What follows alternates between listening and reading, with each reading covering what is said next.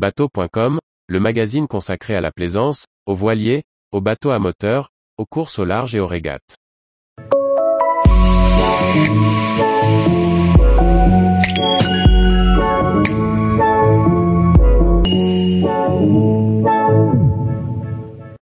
Sécheresse, le plaisancier doit prendre sa part pour économiser l'eau douce. Par Briag Merlet. En pleine crise de sécheresse, les mesures de restriction d'usage de l'eau se multiplient aussi pour les plaisanciers.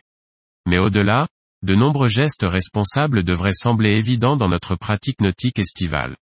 Les arrêtés préfectoraux se sont multipliés dans toute la France en juillet, puis en août, au fur et à mesure que la situation de la ressource en eau douce s'est dégradée. Une grande partie du littoral est fortement impactée par les effets des canicules successives, couplées à des afflux estivaux de population. En conséquence, les préfets ont notamment interdit le nettoyage des bateaux et le carénage en dehors des aires autorisées. Allant au-delà, certains ports ont fermé leurs aires de carénage.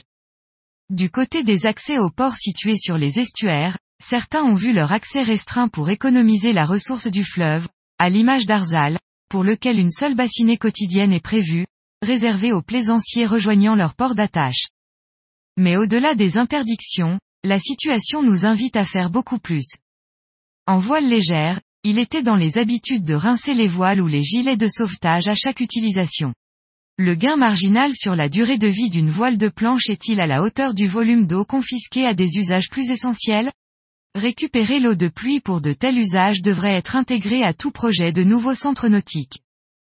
Cuisiner les pâtes avec une portion d'eau de mer, au moins au large, certes pas dans les mouillages bondés, devrait sembler à tout plaisancier une évidence.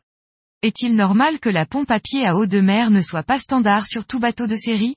À l'heure où les instances communiquent sur un autisme durable, imposer de telles mesures permettrait de dépasser les beaux discours. L'eau douce est une denrée précieuse. Les marins le savent, même si certains l'ont perdu de vue. C'est le moment de se le rappeler et de rapporter nos bonnes habitudes à terre. Tous les jours, retrouvez l'actualité nautique sur le site bateau.com. Et n'oubliez pas de laisser 5 étoiles sur votre logiciel de podcast.